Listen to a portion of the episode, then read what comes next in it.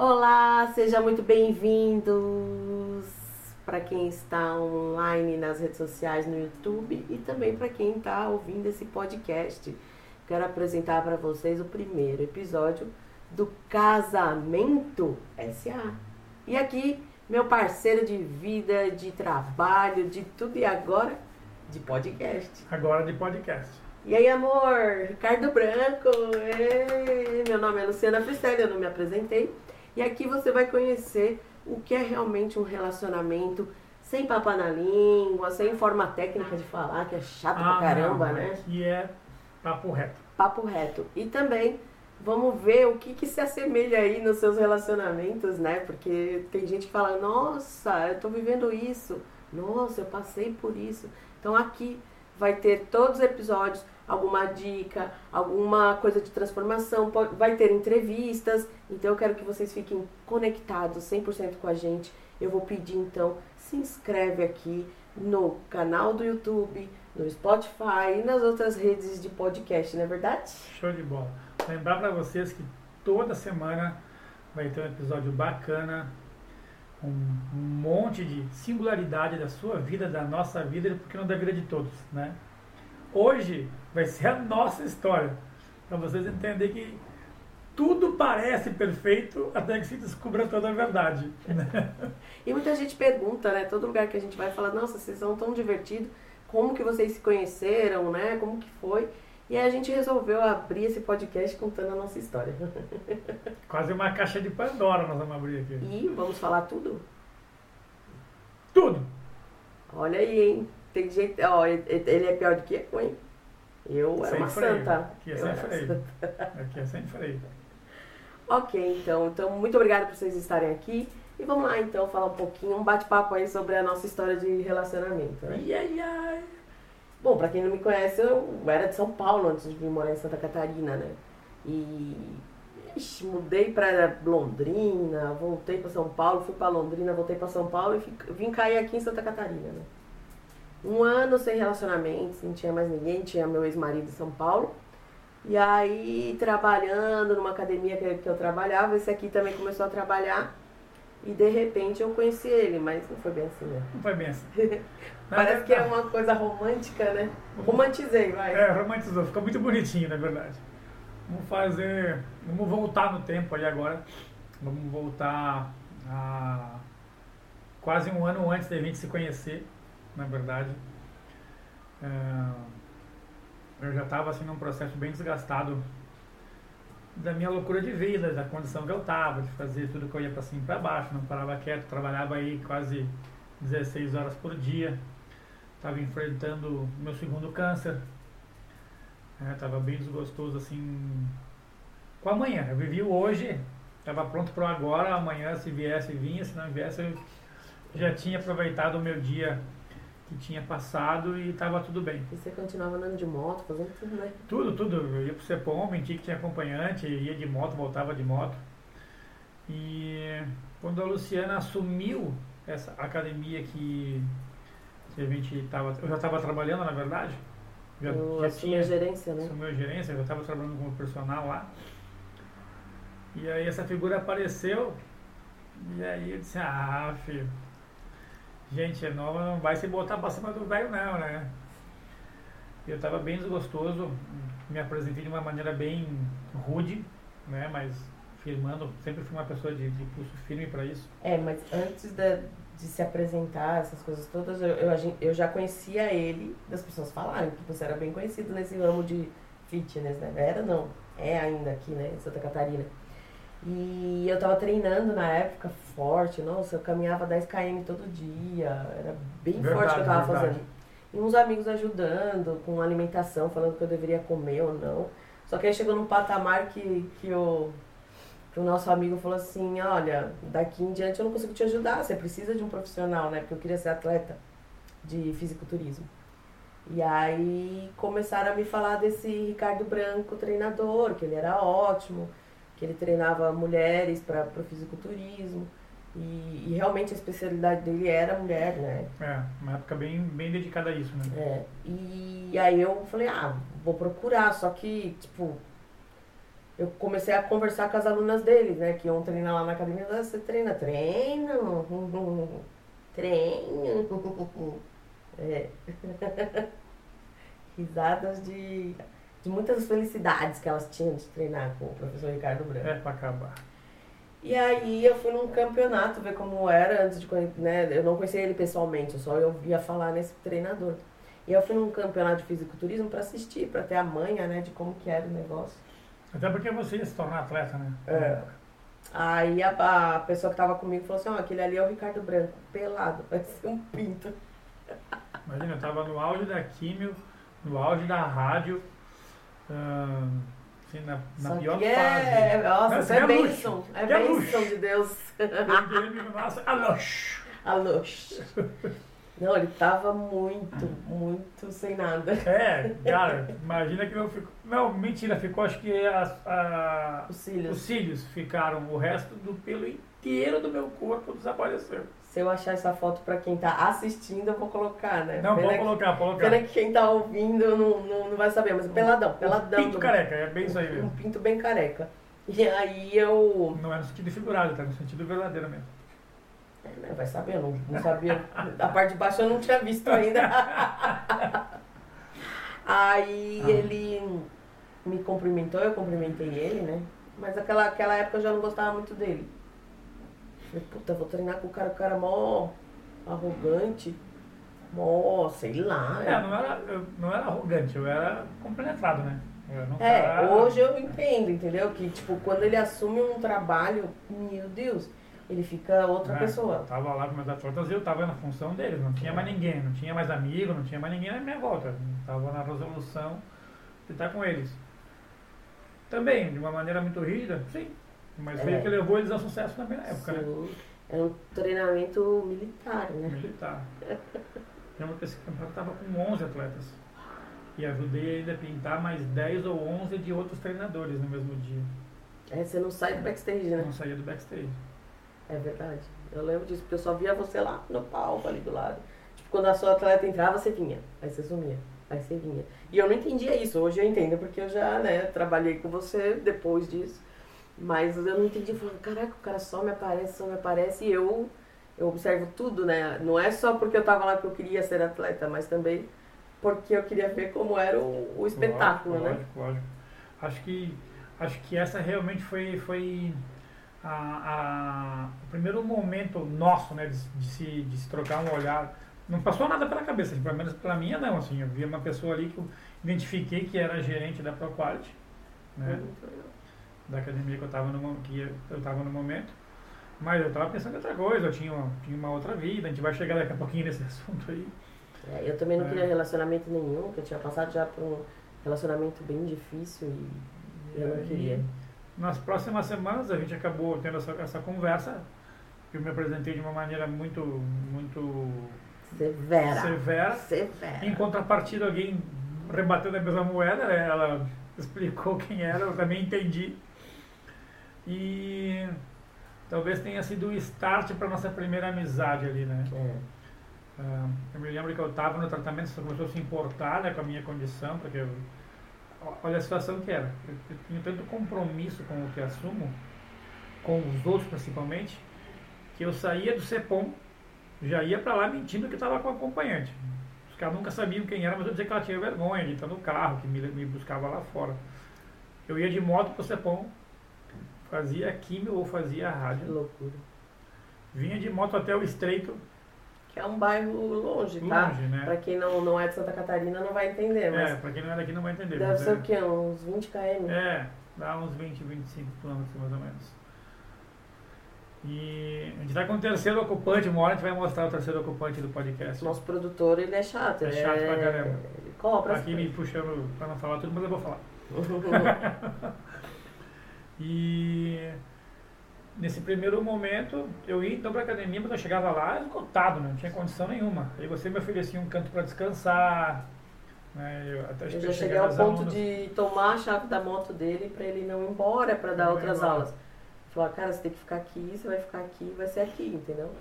E aí eu tomava a chave da, da moto dele, assim, e a gente era amigos, assim, É, de trabalho. Eu atendia na era- época também fora da academia, eu atendia acho que umas 20 pessoas da Labela Máfia, né? Que também, quem não é de Santa Catarina, é uma fábrica de, de, de roupas. Como que é o, estilo assim?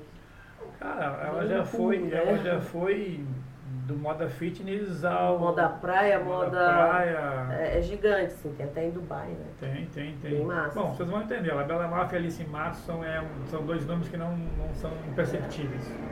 Né? Ah, então começou por aí, acho que foi o nosso começo, né? E, e daí pra frente a coisa começou a complicar, né? Porque a Luciana sempre foi uma pessoa muito transparente comigo. E eu vi nela um porto seguro. Né? Eu tinha uma, uma outra pessoa na minha vida na época que era uma irmã pra mim, assim. É, era minha confidente de tudo. E fui um cara um tanto promíscuo na época, eu posso confessar isso também, né? Sim. Eu quando eu conheci a Luciana, eu tinha. Posso falar? Então vamos lá. Pode. Ah, eu tinha, quando, tava, quando conheci a Luciana, eu saía com nove meninas ao mesmo tempo. Misericórdia. né? A, minha, a minha irmã gerenciava lá os horários, as coisas, os números das pessoas, pra mim não me perder e não falar Deus, Olivia. alguma coisa. Cara solteiro, não queria compromisso nenhum, só queria farra. E, e vivia disso, assim, tanto que às vezes na academia chegava uma pessoa para me dar um oi, eu tinha que dispensar porque a outra já estava chegando com hora marcada para me ver. Então passei um, um- uns momentos bem cabulosos, assim. Então nada de puritano nesse cara, eu nunca fui isso. E em breve eu conheci uma outra pessoa, daí comecei um relacionamento só com essa pessoa, na verdade, que foi uma grande derrota para minha vida. Assim. Foi uma coisa que me consumiu muito, ah, me desgastou absurdamente. E é um momento bem triste assim, da minha vida falar desse relacionamento. Porque a filha era dependente química, ela também era, e eu tentei lutar de todas as maneiras para ter um relacionamento, salvar, né? Aquela estrutura familiar. Tinha resolvido sossegar isso. É. E aí, pô, a Luciana toda vez me dando muita atenção, né? Toda vez hum, prestativa comigo. Eu comecei a deixar o carregador do celular esquecido lá para ficar mais tempo perto dela, aquela coisa toda. Eu estava muito, muito, muito feliz.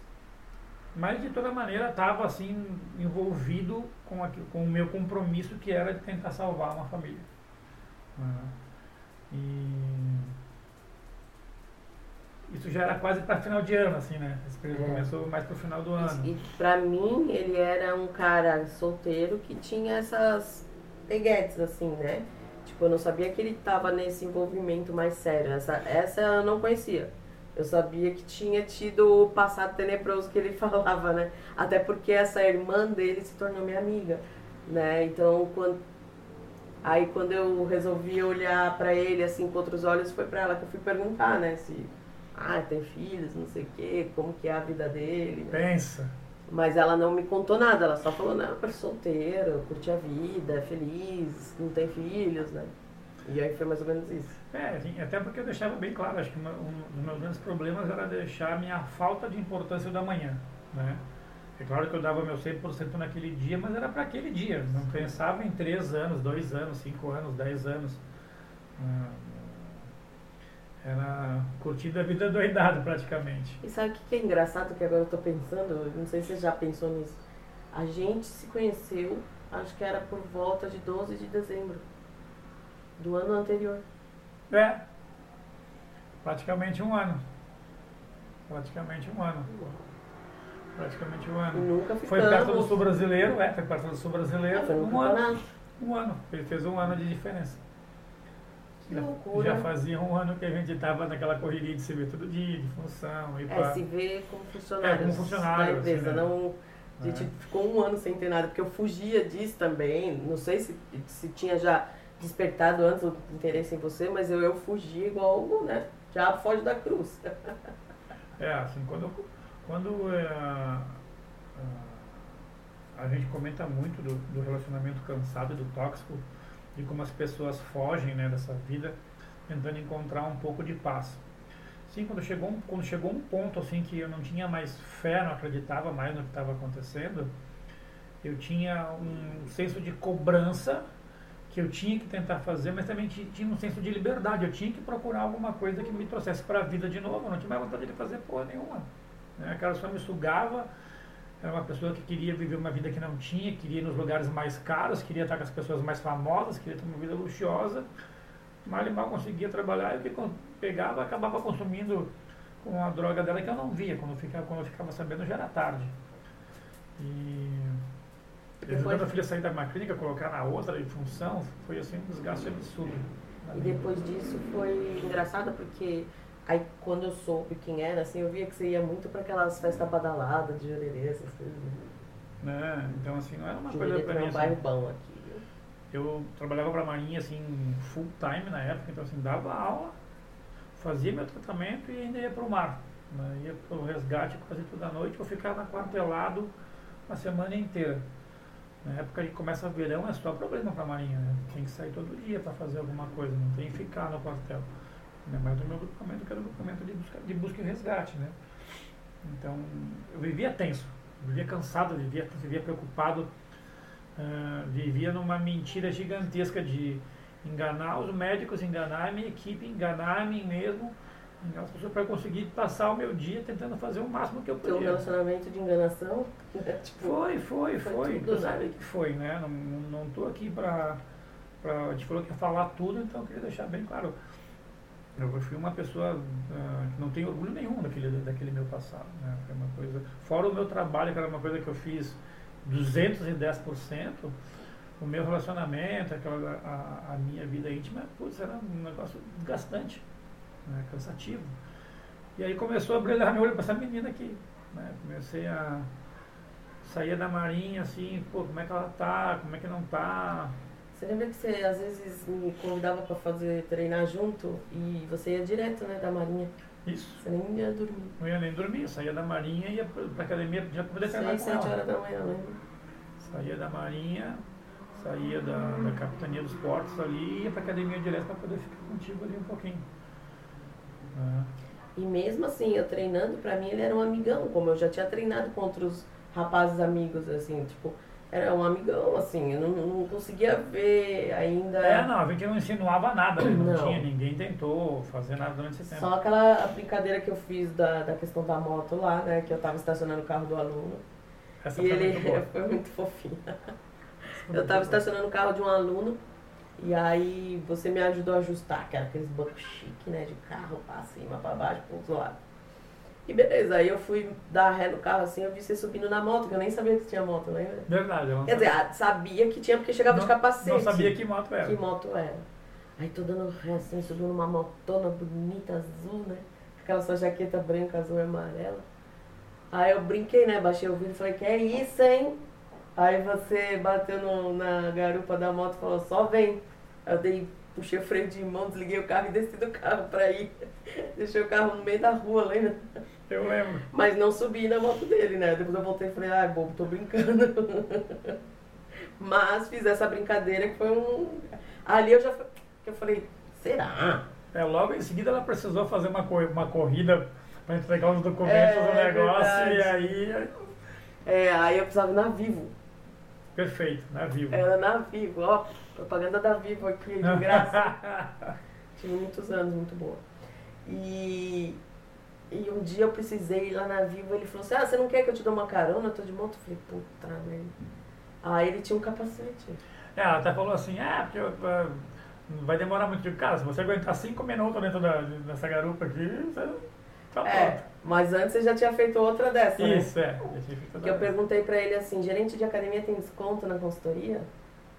Aí ele pegou e falou assim, se você aguentar ficar 30 minutos na, na garupa da minha moto, É de eu graça. dou não, eu te dou desconto. Eu te dou desconto, isso. Aí eu falei assim, ah, bobão, mal saber que eu sempre tive moto em São Paulo. ah, bobinho. Aí cheguei na academia e contei pra irmã, a amiga e irmã dele, né? E falei assim, ô fulana, você acredita que ele falou isso? Bobo, mal sabe, né? E aí ela falou assim, você que mal sabe. Porque ele me levou daqui, da onde a gente tava, né? Até o Beto Carreiro em 30 minutos. é, 34 minutos. né? Aí eu peguei, fui na internet, porque eu não sou daqui, eu falei, qual é a distância, né? Era 130 e poucos km, Uhum. né? Acho que 140 km, assim, 30 minutos. Eu falei, hum. Agora é bem mal. Acho que eu não vou ter desconto, não. E aí nesse dia ele me levou a um lugar pertinho ali, né, no shopping.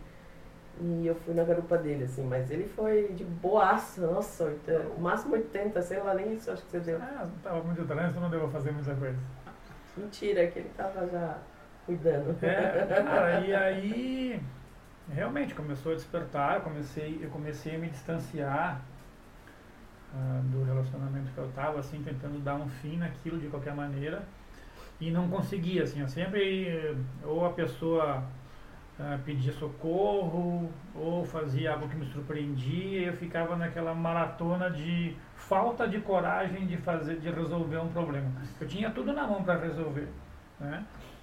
Mas uh, ficava naquela dependência emocional de, cara, por que, que eu vou fazer isso, né? Eu falei que ia ajudar, falei que ia resolver e vou pular agora, mas estava me consumindo muito. E chegamos a dezembro daquele ano. Aí, gente, aí a coisa apertou.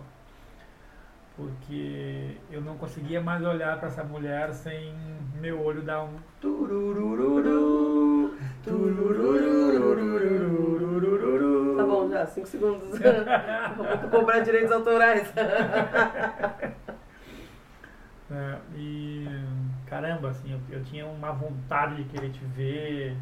Nossa, eu fugia, né? E ela fugia, cara. Me dava altos balão, convidava ela para dar uma volta, para comer alguma coisa, para ir fazer.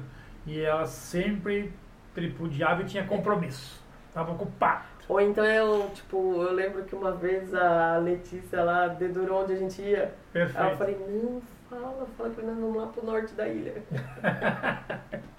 ela chegou já a dizer que estava num lugar e estava no outro. Isso é. foi verdade, tá? Mais de uma vez. E aí nesse dia ele passou, o carro, você passou no carro onde ela falou que a gente já tá, mas não entrou. Mas não entrei. Eu falei, ai meu Deus, que bom que ele não entrou, né? Tipo, mas não era que eu não tava pronta, sabe? Eu vim de um relacionamento extremamente abusivo, abusivo, abusivo. Abusivo fisicamente, mentalmente, psicologicamente, tudo doente que você. doente. É. né? Eu, eu, eu, fiquei quatro anos com. Hoje eu vejo, né, depois que eu fui estudar, eu quero psicopata. É, quem estiver assistindo isso é bom fazer uma reflexão, porque a gente está contando grandes problemas que nós tivemos, sim, né? Sim. E que as pessoas às vezes têm e não conseguem resolver. E a maioria das pessoas que eu vejo, quando se separa de um relacionamento bem abusivo, assim, é a primeira palavra que a gente fala, sabe? Não vou me relacionar tão cedo. E assim, não é só eu dizendo isso ou você dizendo. É as pessoas que vivem isso, porque traumatiza real, assim, é, né? Não importa a classe. Até vou dar uma um chamego na, na aqui. não importa a classe, a situação, né? A gente acaba se traumatizando das coisas.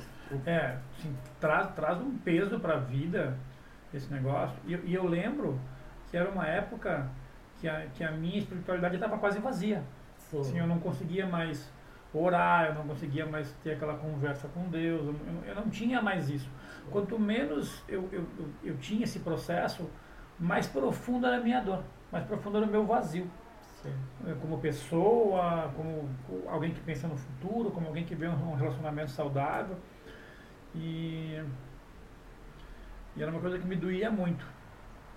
E aí chegou o Natal, né, cara? É, só é, completando o que você falou agora, a, a, ao contrário de você, a minha espiritualidade estava muito forte, né, muito forte. Eu tinha células de oração, ia em casa, ia na casa das pessoas. Então, é, é, é, eu, eu me dedicava ao trabalho e à célula, só. Não era de sair, nunca fui também ah, balada, rolê, não sei o quê. Tanto que, tipo, meus relacionamentos nunca foram de gente que eu conheci na noite. Não sei se isso já na minha mente era uma coisa já uma é, protetiva pra ti? É, porque de repente você fala, pô, o cara já tá na noite é porque tá, é curtição, entendeu? Isso, como eu sou mais é, retraída, assim, né, do, do, do, lar mesmo, de curtir minhas coisas, de repente eu não, não, não me envolvia. E também, pra você ter uma ideia, eu não me envolvia com quem tinha filho. Hoje, né, depois dos 40, é quase impossível conhecer alguma pessoa que não tenha tido filhos, né? Então, tipo, se hoje eu tivesse solteira, eu, eu, acho que seria quase impossível me relacionar com alguém que não tenha filhos. Então era essa minha maior preocupação na época que eu te conheci. Foi a primeira pergunta que eu fiz pra tua mana lá. Que se ele tinha filhos, porque não, eu não me relacionava. E, e por quê? Porque eu sou muito autêntica em relação a isso. Eu acho que se você não consegue lidar com filhos e ex daquela pessoa, no meu caso, né, um homem com filho, eu não sei lidar com a ex-mulher, eu, eu prefiro não me relacionar do que causar um problema na vida do cara e na minha. E da, do filho e da ex-mulher, entendeu? Eu, eu tenho amigas hoje que são amigas, mais amigas das mulheres do ex do que do próprio ex, entende? Porque o filho vai pra casa dela, ela cuida, ela não sei o quê. E, e, e eu admiro quem consegue fazer isso, mas eu não saberia lidar. Entendeu? Não é porque ah, a Luciana é ciumenta, você pode até Sim. depois dizer isso. Não é, eu não sei lidar com isso, eu não sei lidar com uma criança que não é minha, e aí eu não poder, se eu tiver que dar uma bronca porque tá na minha casa, a mãe vai se ofender, sabe? Eu não, eu não consigo lidar com isso. Então, isso a minha vida inteira eu fiz, sabe? De, de cara me pedir namoro, eu aceitar num dia, no outro dia ele levar o filho eu já separar. Já fiz isso, entendeu? É, uma coisa que tem que ficar, assim, explícita e clara para as pessoas é que foi um momento muito covarde da minha vida, né? Eu tinha, eu tinha a possibilidade de ter encerrado o que eu estava fazendo e aí procurar alguma coisa Mas não, eu estava tentando manter uma, uma vida, salvar um, um negócio que eu não tinha mais controle